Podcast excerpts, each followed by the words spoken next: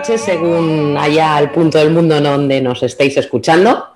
Eh, hoy tengo conmigo a Carlota, Carlota Galván. Buenos días, ¿qué tal? Bien, bien, aquí de festivo madrileño. Eh, la, tengo, la tengo trabajando en festivo, la tengo atendiéndome. Eh, Carlota, cuéntanos. Eh, Carlota es una super gurú del marketing, redes sociales, eh, páginas web. tiene su propia agencia. Cuéntanos, cuéntanos. A ver, tanto como gurú se hace lo que se puede. Yo digo siempre que soy una emprendedora. Llevo con la agencia, va a ahora cuatro años. Antes, pues bueno, trabajaba en el cliente, también he trabajado en agencias y soy publicista de carrera y especialista en marketing digital. También estoy trabajando en todos los proyectos que tengo con varios colaboradores, porque todo no lo puedo hacer sola, ¿no? Y bueno, pues damos un poco servicio en todo lo que tiene que ver con marketing digital, pero también con todo lo que tiene que ver con publicidad offline. Es decir, que si tú necesitas diseño gráfico, cartelería, organización de eventos, pues también hacemos esas cositas. ¿Y todo eso desde dónde? ¿Desde dónde lo haces? Todo esto lo hago desde Madrid, en concreto Torrelodones, pero para el mundo, porque sabéis que además con lo que está pasando ya no existen fronteras. Afortunadamente o desafortunadamente llevo tiempo trabajando online. Eh, la gente ahora habla del teletrabajo como si fuese la panacea, pero vamos, los que trabajamos en esto, tú también lo sabes, mm, llevamos con este sistema no se sabe ni cuánto. Entonces, pues bueno, sí, Ubicación física, Madrid, eh, pero trabajo con clientes de todas partes. Ya sabía yo que tendrías algo al otro lado del charco. yo sí. Y cuéntanos, este, este podcast, eh, el título de este podcast es el, eh, La soledad del emprendedor de fondo. Así que lo que vamos a desgranar un poquito es tu carrera como emprendedora eh, para saber cómo has llegado hasta aquí y qué es, lo que, cuáles han sido tus vivencias como emprendedora. Eh, cuéntanos, ¿qué, cómo, ¿cómo has llegado a donde estás? ¿Cuál ha sido tu trayectoria? Pues con sudor y lágrimas y en pijama muchas veces. Eh, a ver, si yo te tengo que contar cómo ha sido esto, mm. yo no voy a contar lo que dice todo el mundo de que bueno, emprender es fenomenal y es la, es la virgen, te levantas cuando quieres, trabajas cuando quieres, te vas a la playa con el portátil. Esto en mi caso no ha sido así. Yo nunca he podido estar con la, la playa con el portátil, más que nada porque no se ve y tengo un MSI muy caro como para que se llene de arena. Eh, antes tenía un ordenador que no era tan caro, pero tampoco lo hubiese llevado a la playa. O sea, yo he trabajado desde Canarias, pero en la azotea de mi casa con una mesa bien acondicionada, con mis altavoces y con todo el kit y dándome un poco el aire, ¿eh? pero, pero ya, cuando acababa sí que me iba a la playa, ¿no? Bueno, lo que quiero decir con todo esto es que a mí me ha costado y me ha costado mucho. El primer año, de hecho, lo pasé bastante mal. Lo pasé bastante mal, cobraba muy poco, eh, cuesta mucho ganarse el respeto. De hecho, yo mm, experimenté también ciertas dificultades por el hecho de ser mujer y seguro que aquí la gente va a decir, ah, tal, ya estamos con esta mierda. No, es que es, que es así, es real. Eh, me costó que los clientes hombres me respetasen en el sentido, mm, no solamente para temas técnicos, porque parece que en el mundo del marketing digital una mujer solo es social media y, y parece mentira que además es que hasta los social media viene denostado porque parece que es lo único que hacemos. Y esto no es así. Yo, de hecho, hago muchísimas cosas más y se me conoce sobre todo por el campo social media y, es que ni me esfuerzo. O sea, cuando dicen, ah, la community, pues, pues, vale, es que no te tengo por qué explicar. Yo al final ya tengo los clientes que tengo, hago los proyectos que hago y, sé, o sea, no necesito demostrar nada. Yo, yo ya estoy avanzada en ese sentido. Pero sí que al principio me costaba esto y me, me llegó a costar incluso que me pagaran. He tenido que Sí, un día me tengo que llevar a un amigo, a un amigo, ¿eh? Conmigo a una reunión para que me pagara. ¿En serio? Sí, a un hombre. O sea, te lo digo para que veas cosas que me han podido pasar. O sea, el mundo, el mundo del emprendimiento ya es chungo de por sí, ¿vale? Pero si eres mujer, yo creo que es peor. Yo, yo esto lo, lo, diría, yo no sé cómo lo ves tú, pero yo, yo tuve al principio, pues eso, bastante dificultades por eso. También por el hecho de que fíjate, me han llegado a hacer comentarios curiosos como que, mm, sabes que mi web es muy fucsia, ¿no? Sí. Es muy fucsia y yo en el slider no tengo la típica foto trabajando con el ordenador. Tengo una foto mía, pero tengo una foto mía pues posando. Además estoy en, el parque de Matadero, en Elegante. Siempre me ha gustado mucho ese sitio para hacer fotos y bueno, pues estoy ahí. A mí me han comentado que por qué no cambiaba esa foto y me ponía en una actitud de trabajar o con un ordenador y tal, porque claro, porque fíjate que, parecía como que iba de guapa. Poco profesional. Poco profesional. Pero luego tú te vas a fotos, o sea, a fotos o a webs de tíos que ni ordenador ni leches que están o haciendo lo típico así, WhatsApp o tal, y ahí no hay ningún problema. Ni nadie les dice, eh, pareces poco profesional. ¿Sabes? Bueno, yo como tengo, em, y otra cosa no, pero cabezona soy un rato, pues cuando me hacen ese tipo de comentarios solo servía para reafirmar, no la voy a cambiar ni de coña. claro. Claro, es que me da igual lo que tú pienses. Otro, otra cosa que a mí me ha servido para llegar donde estoy, que parece que llega a algún lado. No he llegado a ningún lado. Yo, yo como de lo que hago, que bastante es siendo emprendedor, con los impuestos que nos calcan en este país y con lo difícil que es en marketing digital, que no tienes que hacer más que aprender todos los días porque salen cosas nuevas. Bastante es que como de lo que hago. Pero em, el hecho de llegar aquí a comer de lo que hago ha sido eh, también por mm, darme igual lo que me dijera la gente. O sea, yo a mi movida, yo sigo pasito a pasito, pasito a pasito, otro poco más mañana, otro poco más mañana. Y las opiniones de la gente son de la gente. A ver, yo me he fijado en lo que me han dicho mis clientes, pero no lo que me ha dicho la gente. Y, y, algunos clientes para tirarlo a la basura y a unos clientes para decir, vale, tengo que mejorar esto o, lo que fuera. Y también me he dado piñas como un campano y, tal. ¿Estás aquí por vocación? O quiero decir, ¿estudiaste lo que estudiaste porque era lo que querías estudiar o ha sido porque muchas veces eh, es fruto de, del flow, de la vida? no digo de la casualidad, sino del flow. Mira, te voy a explicar cómo fue lo mío. Eh, yo eh, iba para periodista, ¿vale? Publicidad, de hecho, es una rama de ciencias de la información. cuando yo era pequeña, cuando empecé a estudiar, ciencias de la información en la Complutense era publicidad, periodismo y audiovisuales.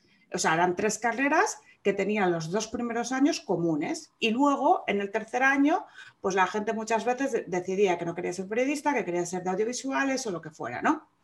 Yo realmente siempre quise hacer periodismo, pero no me hice los dos primeros años y luego me cambié a publicidad. Yo de entrada ya cogí publicidad, pero ¿por qué?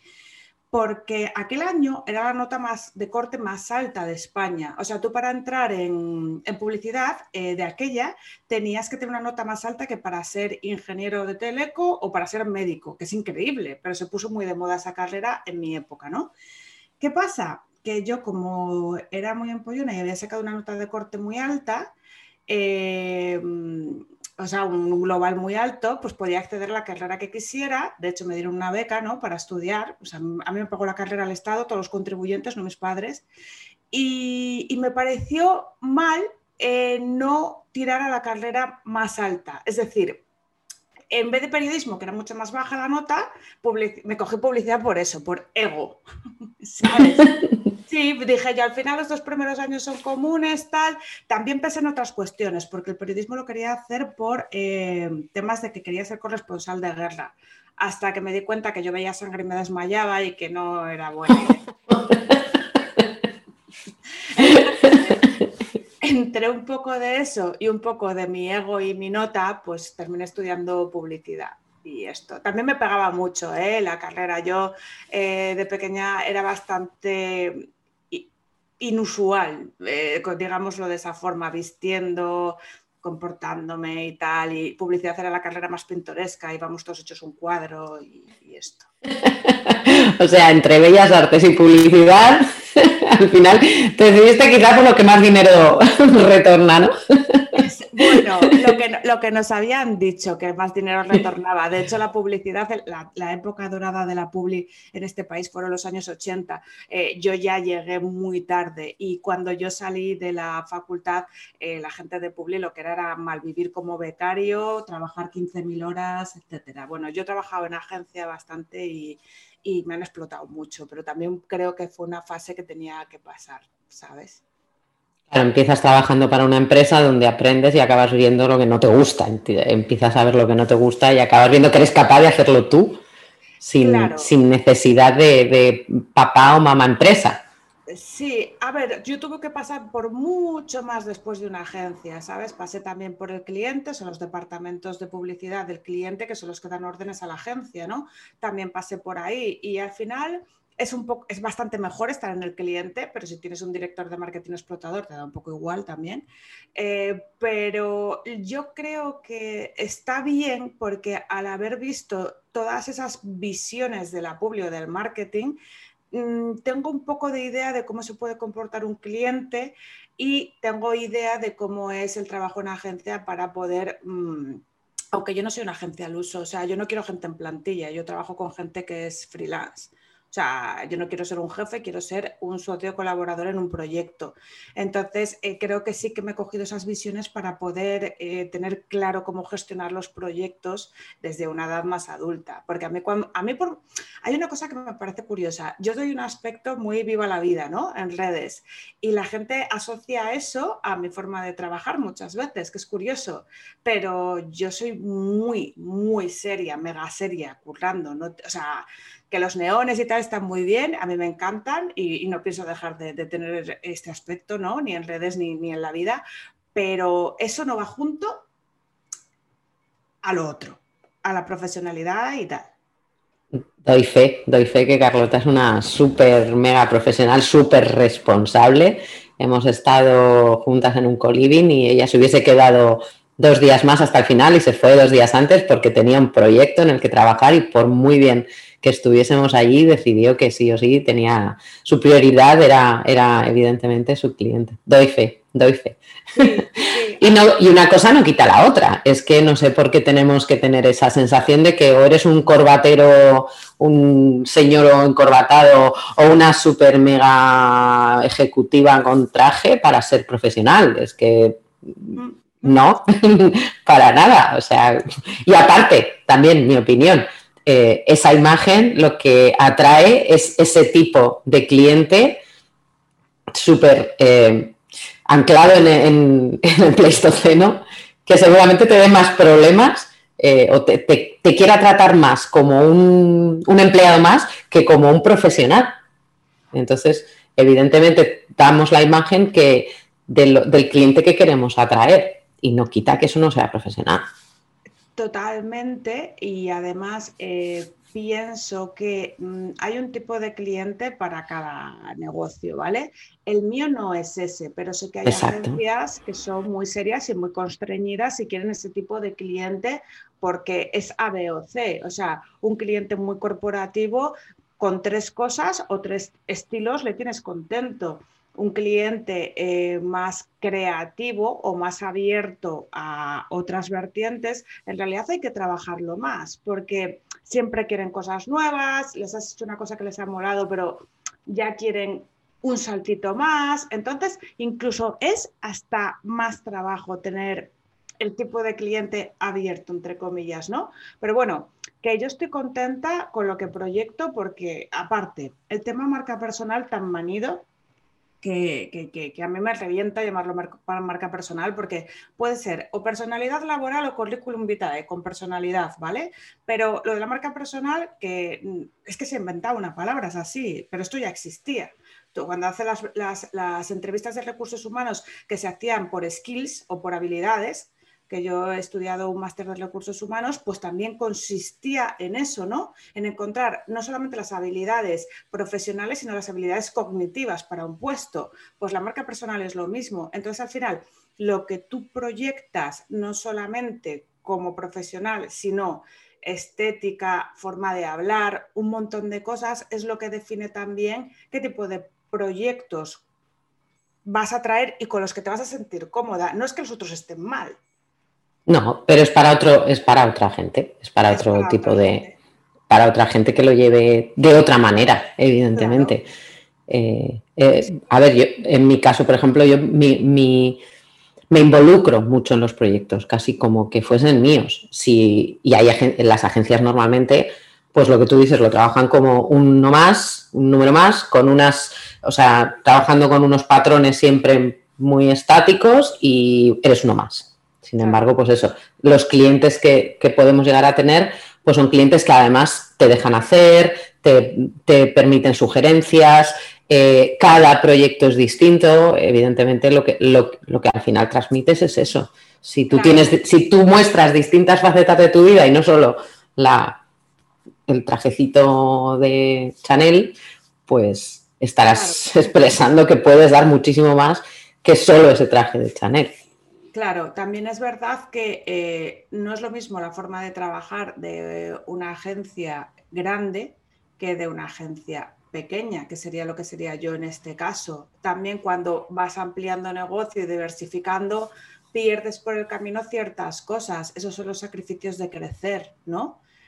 Y no puedes dar ya la misma atención o la tienes que dar de otra manera o lo que sea, ¿no? Yo de momento, eh, a mí me gusta estar en pequeño porque realmente es lo que te comentaba antes fuera de micro, yo no voy a coger más proyectos hasta principios de año que viene porque no necesito y no me siento cómoda con tanta sobrecarga, ni puedes atender igual. Y además, bueno, con la que nos está cayendo, que estamos todos alterados y metidos en casa, como para alterarse uno más porque le da la gana, ¿no? Sí. Sí, sí, Pues, claro, por eso te, por eso te digo que, que, también la forma de trabajar más en pequeño también siempre va a ser diferente que, es que es así. Eh, ¿Cómo diferencias la publicidad del marketing? Porque hay mucha gente que, lo confunde. Eh, gente incluso, tengo, mm, conozco gente que mm, publica en LinkedIn y dice, hoy he, publicado mi publicidad. Aquí va la publi de hoy en LinkedIn. A ver, ¿cómo, cómo, Danos una... A ver, es que el marketing es una parte de la publi. ¿Vale? Y no al revés. Lo que pasa, a ver, yo aquí, es que yo aquí, yo aquí puedo decir cosas que pueden sentar mal, ¿vale? Porque... Venga, va, vamos a quemar las naves. Dale. El que es de publi de formación, como yo, que sí que hemos estudiado un montón de teoría, que no solamente es de publi, es de, o sea, teoría de la comunicación, inicios del mensaje propagandístico, cómo se influencia no solamente al consumidor, sino a la gente, los cerebros, cómo se manipulan, porque esto es así. O sea, las primeras, las, primeras eh, lecciones de manipulación eh, es de hace mil años, ¿vale? Empezar, o sea, la publicidad en sí, lo primero que se conoce como publicidad es Roma, ¿vale? O sea, para que te hagas una idea. O sea, los romanos ya ponían carteles y eso ya está considerado en la historia de la publicidad como los primeros mensajes publicitarios. Pero sin irnos a tomar por saco en la historia, el marketing es cuando empieza a promocionarse productos a nivel de gran consumo. O sea, de hecho, o sea, el marketing, los conceptos, las estrategias de marketing y todos estos rollos y tal, que en eso está basado todo lo que hacemos ahora online, surge cuando eh, los años 40, 50 empiezan a promocionarse productos a nivel gran escala. ¿Vale? Cuando ya las fábricas, eh, lo que es los sistemas logísticos pueden hacer llegar productos de otros países, pues muy lejos, ¿vale? Porque antes esto no pasaba, era todo un poco más local y empiezan a hacerse, pues eso, las grandes campañas, empieza a hacerse, eh, eh, porque estamos todos americanizados, porque empezó los 40 los 50 con la Coca-Cola, con el, estilo de vida americano, con su cine, con su tal. Eso, eso es lo que es public global, pero las estrategias de marketing surgen de la public, ¿vale? O sea, y la gente llama marketing eh, a todo y se piensa que la public solamente es eso, un cartel, ¿vale? O un mensaje propagandístico. Y no es así. La publicidad lo es todo, es, de donde sale el marketing. Pero vamos, esto es mi visión académica, que te viene ahora alguien de millennial y dice, pero ¿qué está diciendo esta señora mayor? Pero, pero sí, pero habría que, es que habría que leerse, habría que leer, tía, que la gente no lee, ¿sabes? y ya está. Porque si me pongo aquí a hablar de Marshall McLuhan, de, de Stiller y la manipulación de cerebros, etcétera, mm, nos hacemos una hora de rollazo para la peña, que a mí me apasiona, pero que de ahí surge todo lo del copy persuasivo que hacemos ahora, todo lo de influenciar con emails, todo lo de todo lo que hacemos, todo ya tiene, es que es, que es tan viejo. Exacto, sí. Como el chocolate, como los granos de chocolate, es tan viejo. Hay un, hay un libro por ahí, ahora no recuerdo el título, que basa, eh, o sea, que son anuncios de los años 40 y 50 en periódicos y es un libro de copy.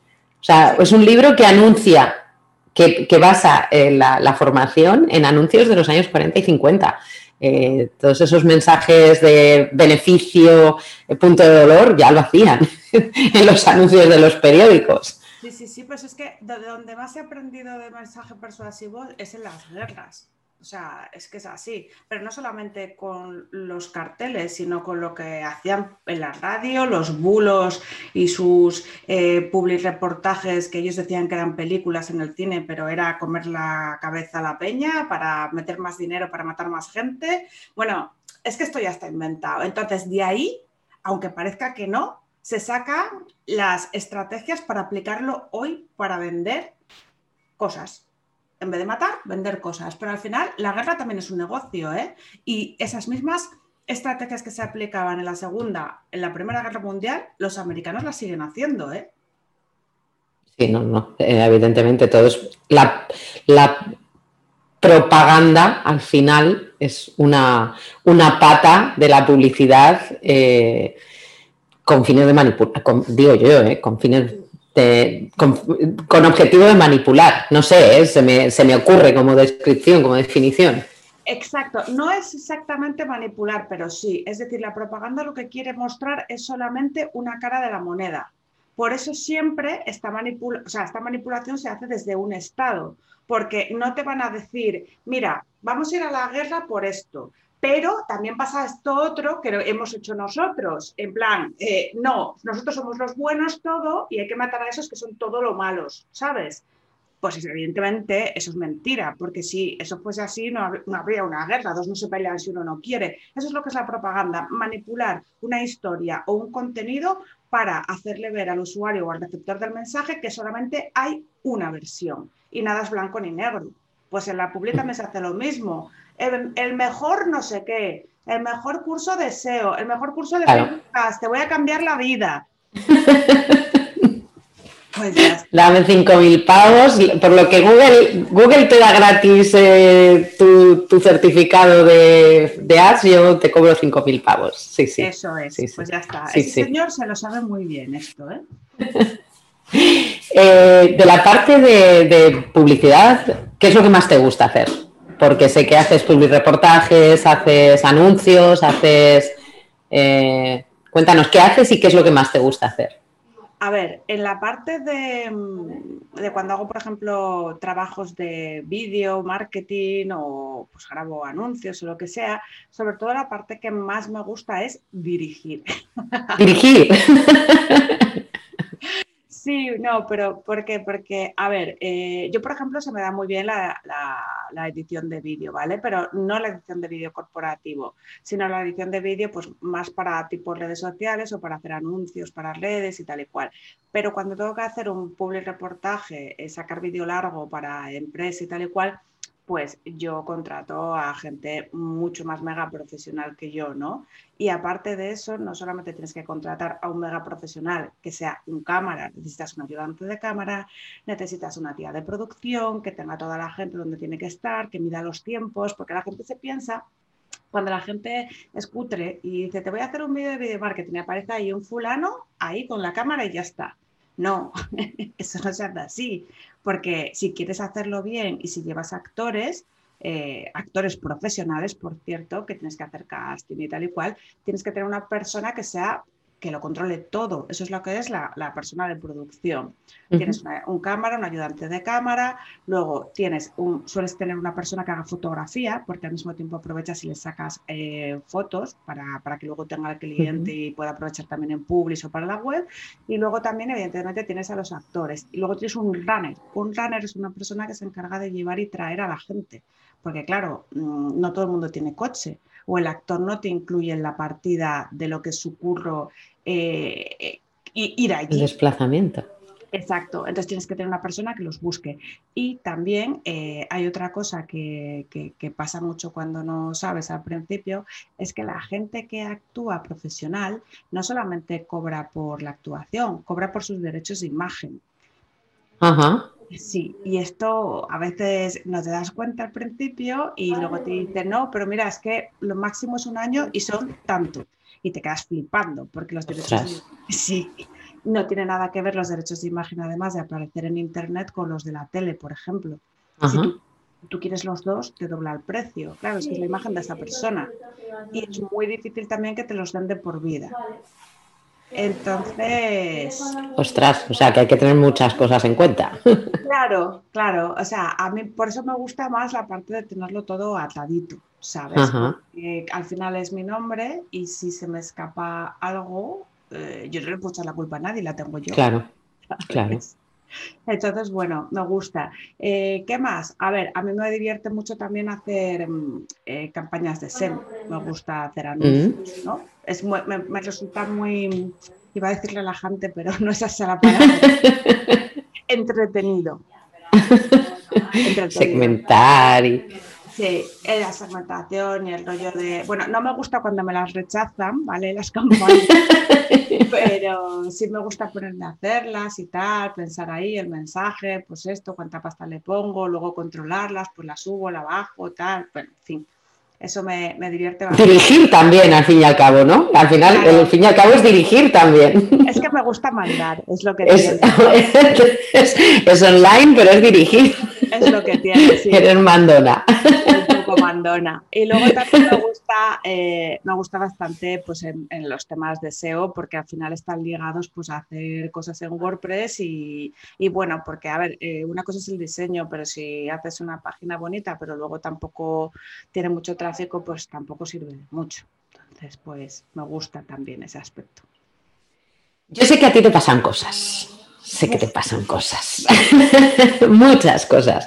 Por cierto que no lo hemos mencionado, pero Carlota junto con, con, Gisela Bravo tienen un podcast que se llama Búscate la vida, que os recomiendo 100% porque aparte de reíros, vais a aprender un montón y vais a escuchar a estas dos genias, dos señoras que eh, yo reconozco que me río un montón, me lo paso súper bien con ellas, que además ahora han entrado en la plataforma eh, Redcast, aquí, las dos gurusas. Por cierto, que tengo a Gisela la semana que viene. Eh, la oh. entrevistaré la semana que viene, sí. Eh, yo sé que ahí cuentas muchas cosas. Cuentas de vuestras semanas, que esas eh, que tú dices que eres gafe, pero bueno.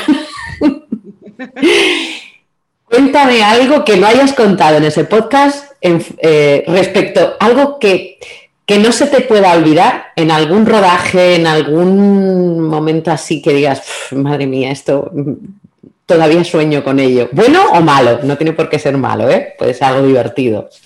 Lo peor de todo es que a mí, de las cosas que sueño y no me puedo olvidar de esto, son malas. O sea, no me acuerdo de las, de las buenas. Es que yo, es que me han pasado tantas cosas. Realmente, mira, el podcast este empezó como una forma de... Mm, o sea, Gisela y yo nos conocimos eh, durante el confinamiento, el chungo, el domiciliario. O sea, no, nos habíamos conocido antes, pero conocernos de verdad fue ahí, porque quedábamos todos los días online y nos tomábamos un café con varias personas más, pues por eso de no tirarte del quinto, ¿eh? no te voy a que, nada más.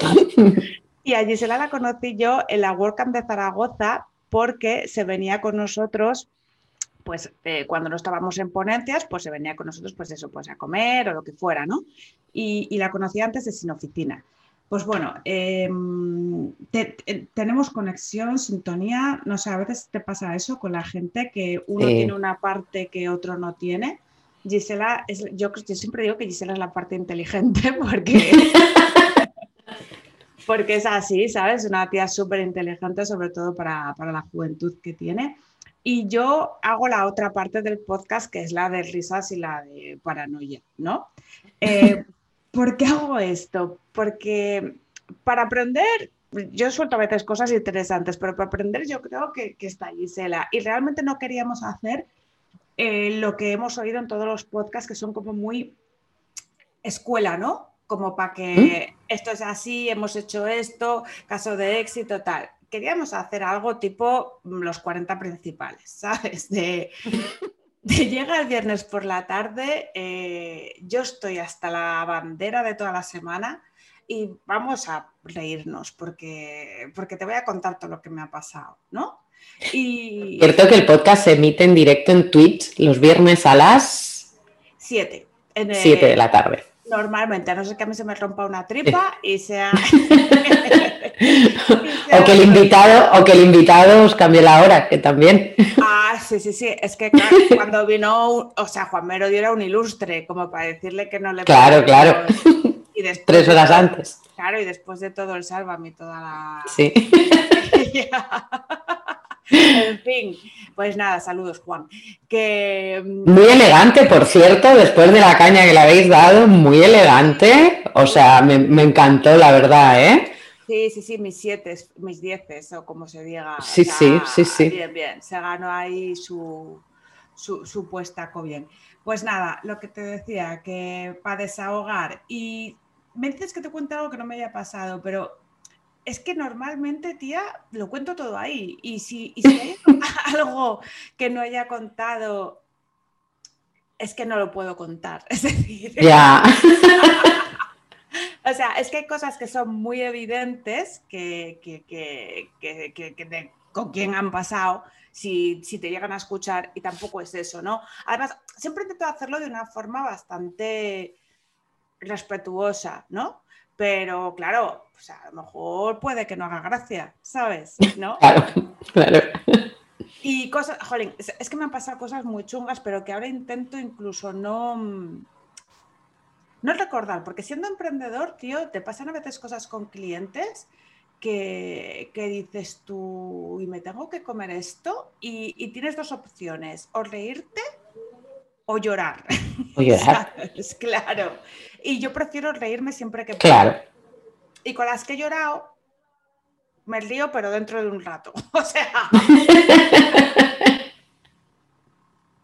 Entonces, ¿qué, me, haya pasado? Eh, mira, es que ahora me dices y, no, no, caigo en nada. ¿Recuerdas alguna vez que hayas tenido que, o sea, que hayas llorado por algo que, Claro que sí, claro que. Pues mira, eh, una de las primeras clientes que tuve, hasta, mira, esta te la puedo contar que es graciosa, en el podcast no la he contado, pero porque lo tengo superadísimo. Le hice mm, una página web a un despacho de abogados de Madrid, que resulta que la tía que lo dirige está loca, ¿vale? Pero loca, pero loca de atar. ¿Vale? Y es una abogada mediática. Sale en la tele siempre hablando de temas escabrosos cuando ha muerto una mujer por violencia de género, tal. Ahí está ella con su focico para hablar del asunto, ¿no? Porque a ella le gusta salir en la tele. Entonces, eh, esto es lo típico de un cliente que tú vas y tú ya, pero de, aquella era tan joven emprendiendo que, que yo lo li, pero no lo quise ver.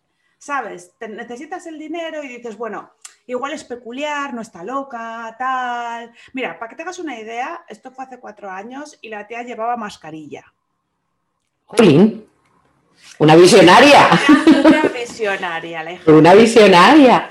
La hija de la gran fruta, fruta, ¿eh? Fruta.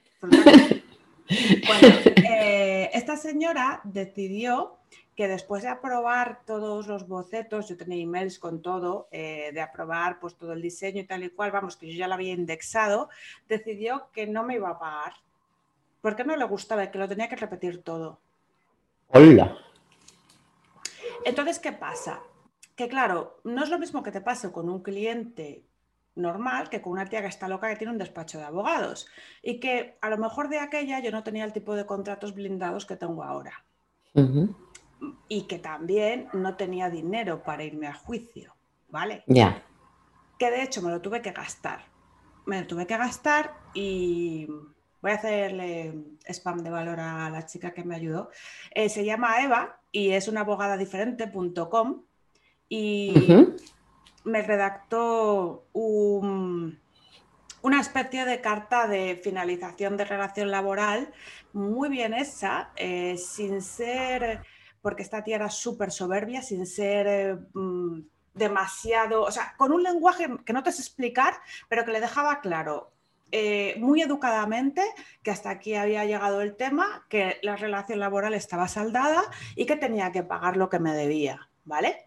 Pues gracias a esa carta y a la mediación de la persona que nos había también eh, puesto en contacto para trabajar, porque era una asociación que yo estaba de empresas y tal, eh, pues me pagó. Pero yo perdí el dinero de pagar evidentemente a mi abogada y lloré y pataleé bastante. Y ahora me río, ¿eh? pero porque es un show de que vas a su fanpage, que además tiene 10.000 seguidores comprados, y la tía se pone en tanga ahí en Marbella y cosas así. y yo ahora me meo, me meo y a veces me acuerdo y digo, ay, voy a buscar a esta, y jajaja, y me río. Pero en su día no me hizo gracia. Y mira, te lo estoy contando aquí y me estoy sintiendo hasta mejor, porque recuerdo que es que, es que hay gente muy mezquina, ¿eh, Carmen? Sí, sí, No, y que además, lo que dices, seguramente esa personalidad mediática y protagonista, no, claro, se, sale, es, bueno, es la diva y se sale de todos sus... Y seguramente será lo que haga con toda, con toda la gente con la que trabaja. O sea, no, no... ¿Sabes lo que me dijo? Me estoy acordando de la frase. No vas a volver a trabajar en España. Va, sobradísima. Súper sobrada. Perdón. nada, es que de hecho, vamos, es que a veces me dan ganas de llamarla y decir, mira, no trabajo en España, trabajo en Tailandia, ¿sabes? Sí, sí, sí, Es que, eh, mm, en fin. Bueno, pues mira, esto no lo voy a contar en el podcast, pero me pasan cosas así, no te creas que poco, ¿eh? Ya no de este tipo, ¿eh? Pero locas de decir, ¿cómo, cómo, a quién le pasa esto a mí?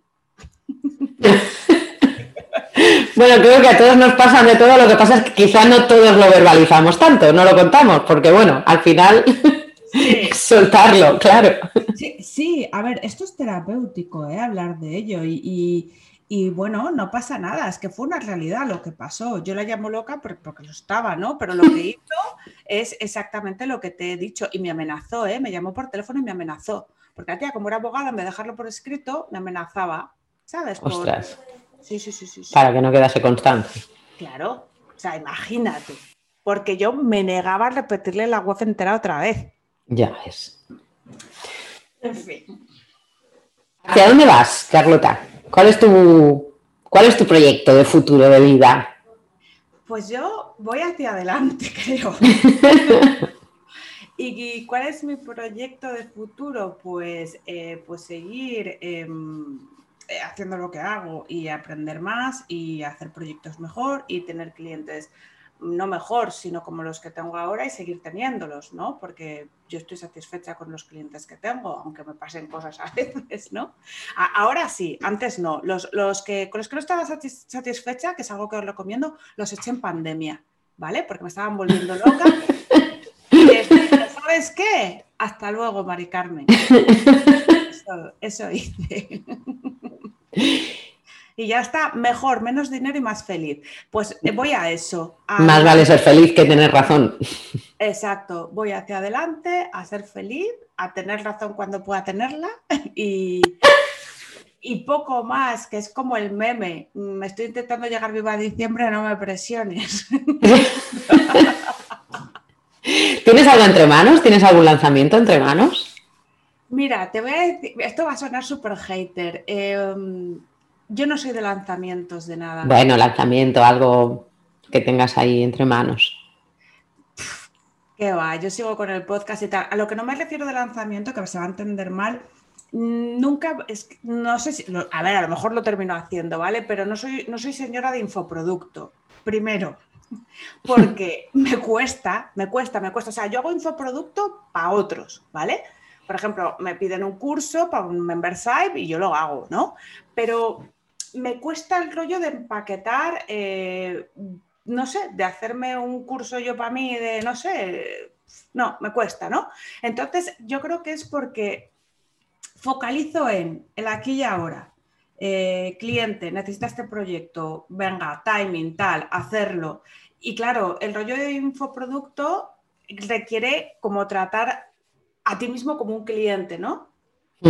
exacto. Claro, quizás es que tenga tanto curro y ya hago para mí como cliente el blog, el podcast y tal, aunque no monetizo, pues no monetizo, soy así de tonta, pues no sé, me cuesta, pero no, lanzamiento como que sí, no. Pero, por ejemplo, vamos a estar en Redcast, que lo que tú comentabas antes, que nos hemos tenido el honor de que nos inviten a formar parte de esa red de podcast. El día 25 de noviembre hay un evento eh, que va a ser pues 24 horas de, podcast, ¿no? O sea, ir trabajando todos y cada uno tenemos una franja horaria y vamos a estar pues con Rubén y Chus de Blogueando eh, ese día, pues bueno, pues hablando del podcast como negocio. Entonces, bueno, si eso se considera lanzamiento. Sí, ¿y cómo, cómo, cómo, cómo hay que llegar hasta ahí? ¿Cómo hay que apuntarse? ¿Cómo hay que inscribirse? Mira, pues espérate que te digo la web de Redcast, voy a buscar porque no quiero decir que sea .es y luego sea .com, lo típico mío. Es redcast.es, ¿vale? Y entonces en redcast.es hay el día del podcast como negocio, tienen una pestañita y ahí tienen un poco lo que es todo el, o sea, la gente que va a hablar y quién va a estar. Y espérate que dónde es esto, porque no veo yo aquí para escribirse. Ah, vale, sí. Es... Ay, pues no lo veo. Eh, no lo veo, no lo veo. Bueno, yo, sé que está, yo sé que está porque me he inscrito. O sea que. sí, sí. me parece genial que yo no sepa dónde está. Así soy yo de feliz. A ver, aquí hay para inscribirte en la newsletter que así te enteras de todo. Eh, tú pones apúntate a la Redcast News y te llegará, yo supongo, lo del. Sí, seguro que sí, seguro que sí, seguro. Pues eso, me va a matar Paul y tal, pero bueno.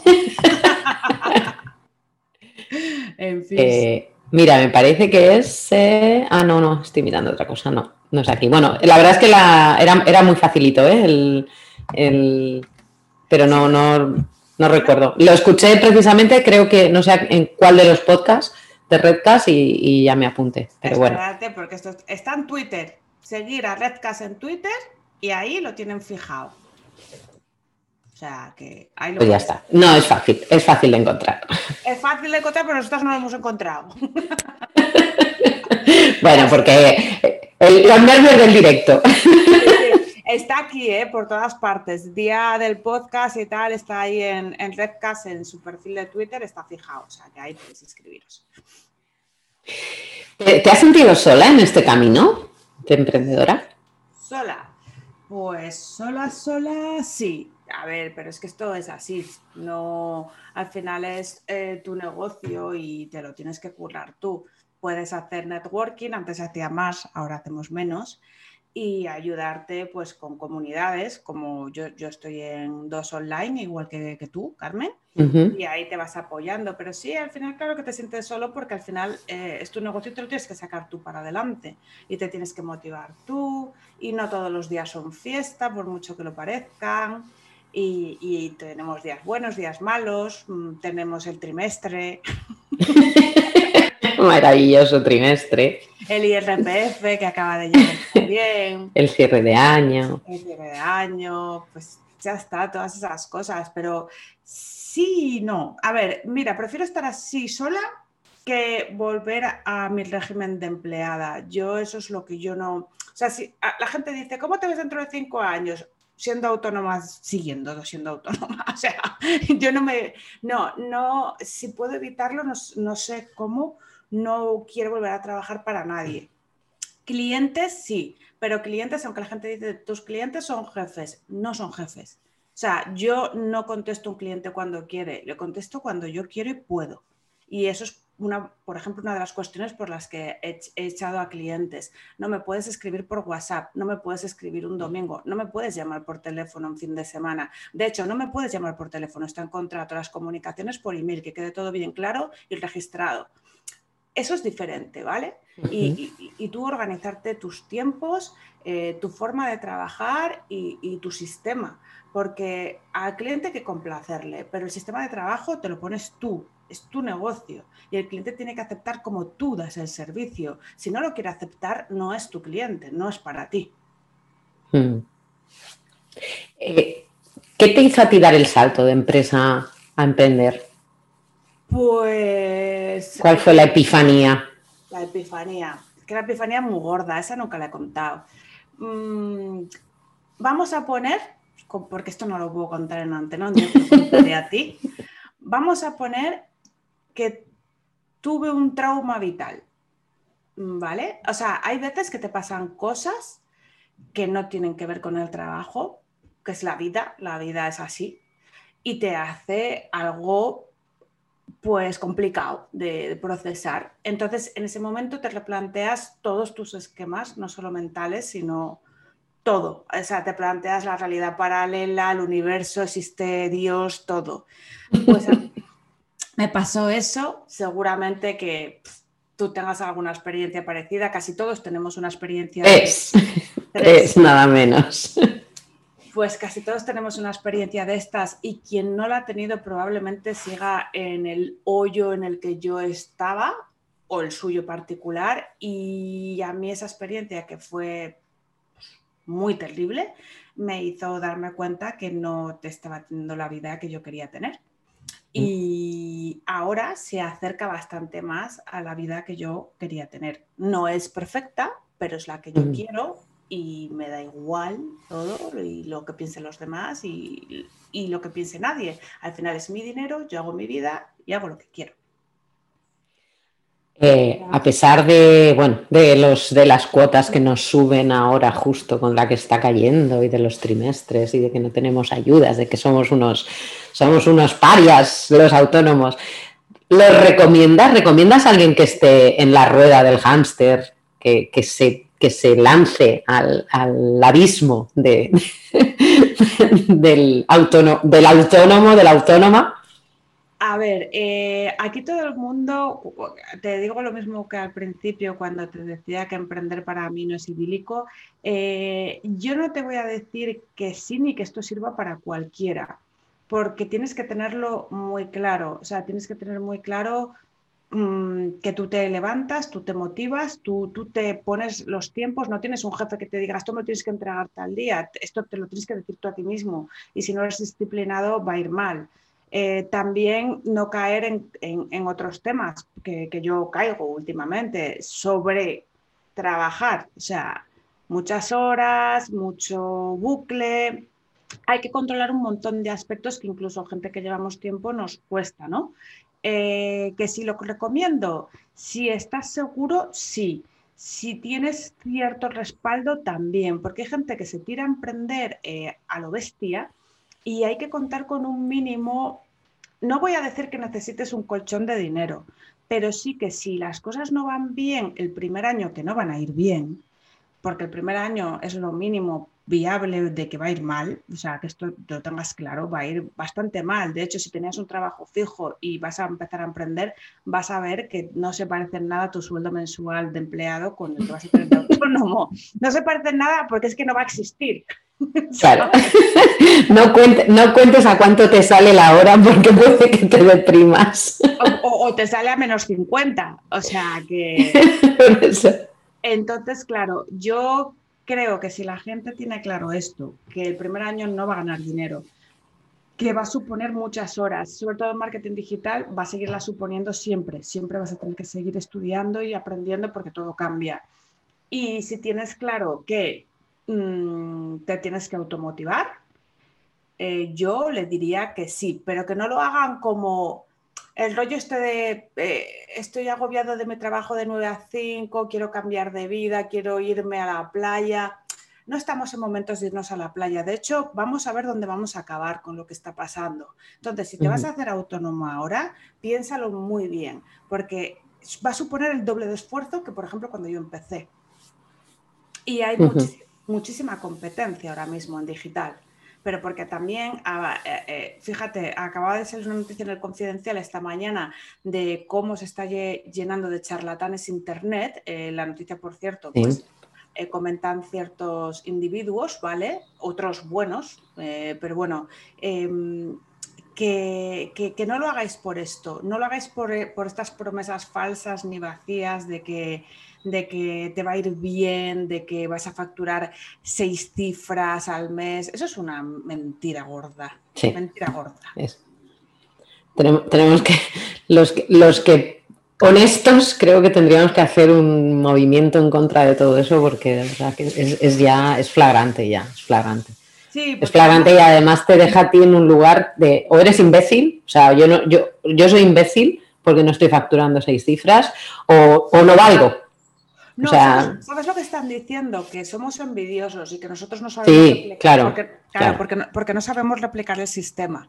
¿Sabes? Entonces, claro, como somos envidiosos y somos inútiles, pero la gente, que va, a ir a su, la gente que va a ir a su curso toda, toda va, va, a saber hacerlo bien, pues nosotros, pues nada, ¿no? Entonces, bueno, en fin, no quiero hablar de esa gente que además luego le hacemos ya mucha publi. Sí, sí, demasiada, demasiada. Exacto, pero si te vas a hacer autónomo, que sepas que, si te empeñas, se consigue y puedes vivir de esto, pero que vas a sacrificar cosas.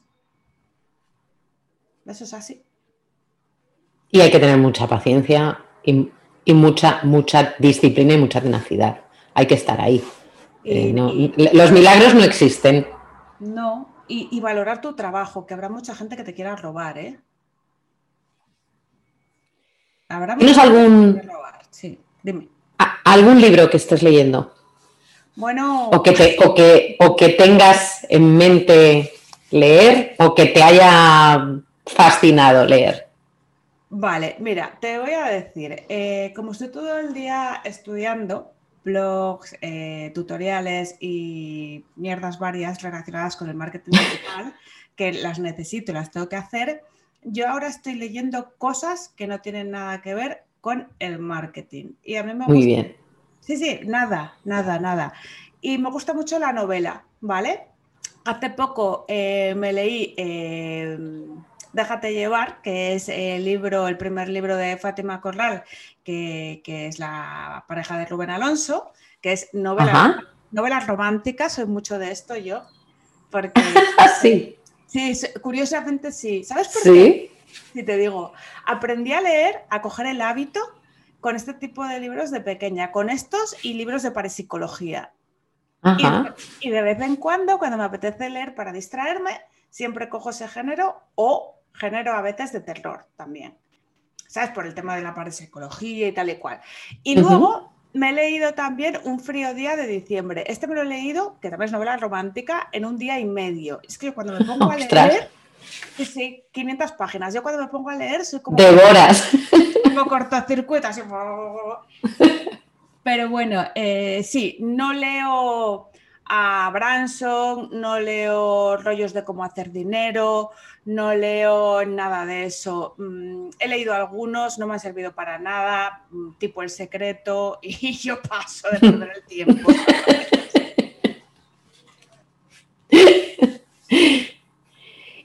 Bueno, pues para acabar, bueno, para acabar, casi acabar, quiero que me digas una canción, tu canción favorita.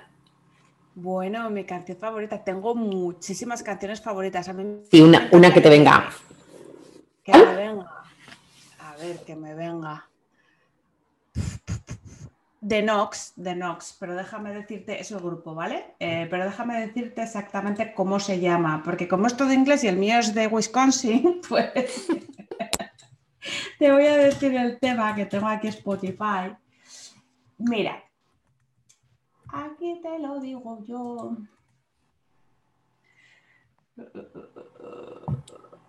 Lo tengo casi, lo tengo casi. Lo tengo casi, me vienen todas. Vale. Pues es. Ay, ay, ay, ay, ay, ay, ay, Hija, que me vienen todas. Ah, 10 to you. 10, 10 de Harvard, lo que te decía. Tied to you, que es T-I-E-D, y tuyo, eso, Happy Birthday to you, Tied to you de The Knox, que son un grupo DJs neoyorquinos. Ajá, ah, genial. Genial. Bueno, y ahora sí, ahora sí, para, para acabar, ¿dónde te podemos encontrar? Danos eh, coordenadas, ¿cómo te encontramos? ¿Cómo te encuentran esas empresas que quieran hacer sus publi reportajes. Me podía tirar una como la del Merodio el otro día, pero no puedo, que él dijo poner Juan Merodio en Google. Pues yo no me puedo tirar una de esas porque hay una señora que se llama Carlota Galván que trabaja en responsabilidad social corporativa de la DAM y está por ahí. ¡Ojo! Ojo que me has escrito en Google Carlota Galván y me ha salido la primera. Bueno, pues entonces me puedo tirar la de Merodio. Te lo juro, no, no, no. De hecho, de hecho, Carlota Galván, Carlota Galván Bisbal. Esa es la de DAM. Por eso digo. Ah, vale. vale. No, pero a continuación, Carlota Galván Ramos. Esa soy yo. Ahí me puedes. Si pones en Google Carlota Galván Ramos, seguro que salgo yo. No, no, no, pero te juro que he puesto solo Carlota Galván y eres. Eh, me ocupas casi todas las, las posiciones, ¿eh? Muy bien, pues no sí, sí, sí, sí. todo mal. Carlota Galván sí. Tienes que aplicarte un pelín más con. nada, nada, pero además, de hecho, ni siquiera había hecho una búsqueda previa, no te tengo en, en no tengo cookies. No te tengo en el historial. Así, o sea, mega crack. O sea, Carlota Galván, no la confundáis. Carlota Galván vamos, pero Carlota Galván soy la, morena, que la otra es un poco más tirando a castaña clara. ¿Y tu web entonces? carlotagalván.com y lo que mejor se me da a mí es escribir, o sea que os van a gustar los posts. Os digo. Doy fe también, doy fe también. Un blog súper chulo. Pues nada, hasta aquí. Te agradezco muchísimo que hayas participado en, este, en esta charla, esta conversación. Y... Oye, eh, me ha quedado esto súper personal, ¿eh? Me vas a tener que cortar la mitad de esto que estoy pensando. Luego me dices dónde corto. no, no, a ver me da igual, topa adentro. ¿Qué más da? Agradecidísima, de verdad. Muchísimas gracias por haber estado aquí, por haberme acompañado. Y bueno, pues eh, nos vemos por, todos los lados, porque nos vemos por todas partes, por todas las comunidades online. Por suerte nos conocemos físicamente, por suerte hemos tenido pues eh, contacto físico. Un amor de persona, Lo mismo digo, lo mismo digo. La verdad que eres, eres una genia, me encanta. Pues nos vemos otro día, ¿no? Exacto. Muchísimas gracias. A ti. Chao.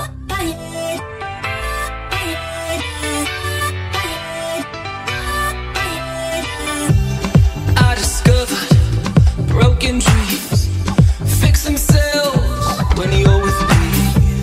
New dimensions open up. Insanity can't get enough. I will lie, I will lie, I will lie, I will lie to you. I lose my mind. Every time, every time my tongue gets tied, I will lie, I will lie, I will lie, I will lie to you. I lose my mind. Every time, every time my tongue gets tied.